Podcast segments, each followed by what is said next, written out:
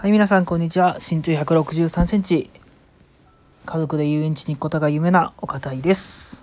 えーこのラジオでは、感情の薄い私お堅いが、日々思うこと、感じること、気づいたことを話していくラジオです。それでは、今日は、えー人間関係のほとんどはコミュニケーション不足が問題ということと、えー好きなことに付き合える人がいい親になれる。っていう日本で喋っていきたいかなと思います。よろしくお願いします。はい。これね、もう夜、夜というかもう3時ぐらいに起きてるんですけど、3時ぐらいに撮ってるんですけどね、ちょっとだいぶ遅めなんですが、はい。ちょっと頑張って撮っていきたいと思います。はい。ということで、まずね、問題のほとんどは、人間関係の問題のほとんどはコミュニケーション不足ということで、これはほとんど、なんかね、すごく、どのことに対しても言えるのかなっ思うんですが、今日ね、友達から、なんか、うん、あの、恋愛のね、相談を受けまして、それですごくこのね、問題を如実に感じました。うん。なんか、その人は、あの、今気になってる人がいて、その人の気持ちがあんまりわからないと。その人自身も無口だから、自分も自分であんまり言い出していいのかどうか、気持ちを素直に聞き出すのがあまりできないよ、みたいなことで、あのうん、悩んでまして、どういうふうに声かけたらいいかわかんないみたいなね、言ってて、うん、でもそれって単純にコミュニケーション不足なんじゃないのかなって僕は思いまして、っていうのも、やっぱりなんか、相手の気持ちがわかんないっていうのは、多分自分の気持ちをきちんと言ってないから、伝わってないから。で、相手が気持ちを言えないのは、あの、同じく自分の気持ちがよくわかんないまま、なんか自分のことについて喋るのは、ちょっと気が引けるからとか。うん。なんかそういうことが多いのかなって、すごく、すごく思いますね。例えば、あの、なんだろうな、まあ、バイトとかで、誰々さん、これ、どこどこにやっといてくださいよ。っていうのは、なんか単純に言ってる側からしたら、お願いのつもりでも、やっといてっていうのは、なんか、どこまでをやればいいのかっていうのを受け取る側がわからなくて、で、そこで、うーん、ちょっとうまくできなくて、で、頼んだ側はやっといてっていうのは、全部やっといてって意味なのに、頼まれた側はどこまでやっていいか分かんないから、あの、中途半端になってしまうみたいなね。いや、で、これやっといてって言ったじゃん、みたいな。いや、でもどこまでか言われてないですよ、みたいな、そういうコミュニケーション不足がゆえに、あの起きてしまうね、ちっちゃいちっちゃい問題っていうのが、本当にいろんなとこにあるかなって思います。うん。この A から B までをちゃんと運んどいてねとか。なちゃんとね、ちょっとしたことなんですけど、それができる人とできない人っていうのがやっぱりいるんですよね。で、その違いって何かなっていうと、やっぱりこれは、あの、相手の立場になって、ちゃんと言葉を喋ってるかどうか、普段から。っていうことかなって思います。うん。例えば、なんか、その、なんだろうな。まあ、仕事場とか部活とかバイトとかであの終わりの時間になって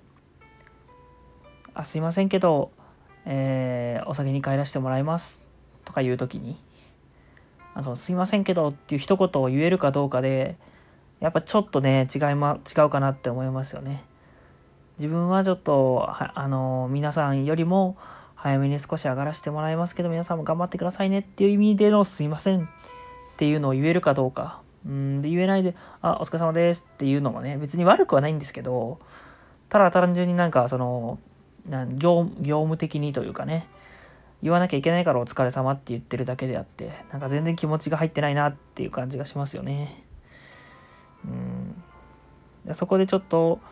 なんか、差が生まれてるというか、そういうところでもね。うん。で普段からそういう、まあ、相手のことを、えー軸に考えてるかどうかっていうのが結構ね、大事かなって思います。で、まあ、ことね、恋愛とかにことに関しては、あのーよくね、あの、相手の思いが聞きたいっていう、相手の思いをちゃんと知りたいっていうのが優先しちゃって、私のこと本当に好きなのとか、俺のことをちゃんとなんか俺に気持ち向いてる？みたいなのを直接聞いちゃう？みたいなことがまああるかなと思うんですがやっぱそれはね直接それだけを聞くとやっぱりその自分の気持ちってなかなかあの素直に言うのってこっぱずかしいじゃないですか自分だけが言うのってうんそれ言われて、いや、好きだよとか言えるようなら、多分もうその人たちはコミュニケーション不足っていう問題は多分出てきてないと思うんです。だけど、そういうのが出てきてしまう人たちっていうのは、やっぱり自分の思いっていうのをどこかないがしろにしちゃってるんじゃないかなって思います。例えば、その、相手がどう思ってるか、自分についてどう思ってるか知りたいときは、僕は、その君のことはちゃんと好きだと思ってるけど、ちなみに誰々は俺のことをちゃんと好いてくれてるとか好いてくれてるって言わないな。ちゃんと好きかなとか。うん。なんか自分の気持ちをちゃんと言うことで相手にの言うハードルを下げさせるというか。うん。それは別にその心理的な効果として狙ってるっていうよりかは普通にまああの直感的にあの相手の気持ちが理解した上で自分の気持ち言うんだったら楽じゃないですか、ちょっとは。うん。っていう意味で、あの、自分の思いを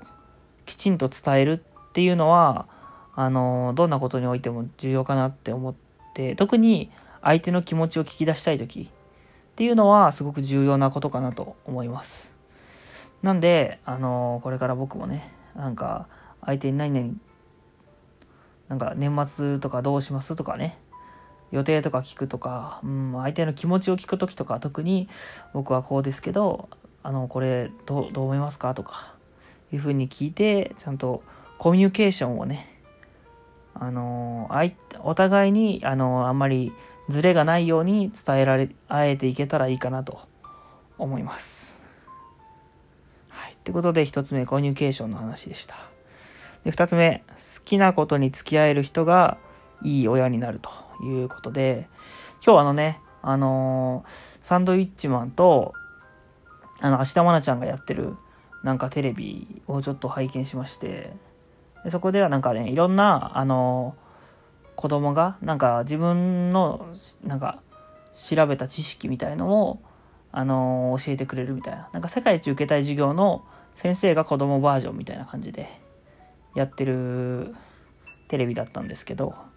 まあ、そこでね、あのー、なんか歴史好きの、お城好きのね、子供が紹介、お城をたくさん紹介するみたいなことをやってて、でその子供の親が、親も一緒になって、なんか子供の、その城の、城を一緒に調べたりとか、一緒に城行ったりみたいなのをすごい付き添ってて、で、その中ですごい特徴的だったのが、子供の喋ってることを全然邪魔しないんですね、親がね。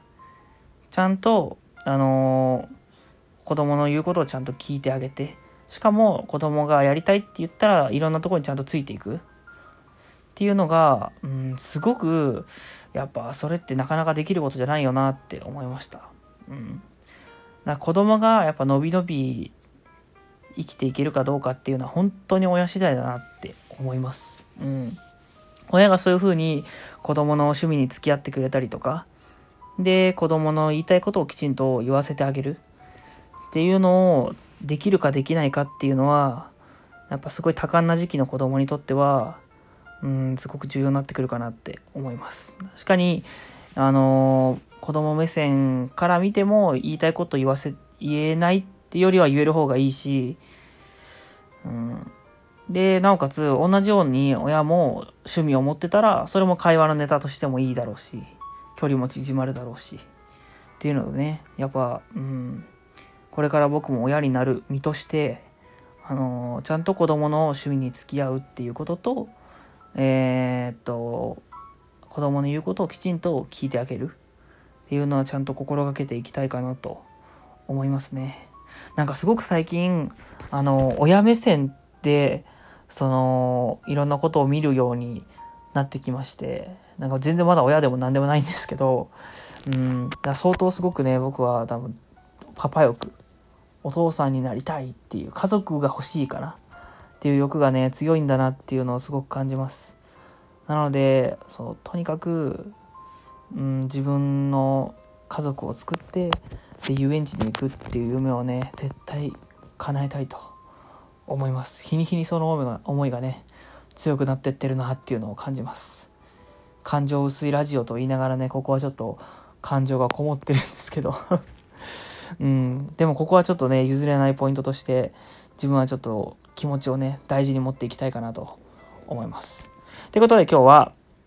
えー、と夜遅くだったんですけど問題人間関係の問題のほとんどはコミュニケーション不足自分の思いをきちんと伝えていこうっていうことと、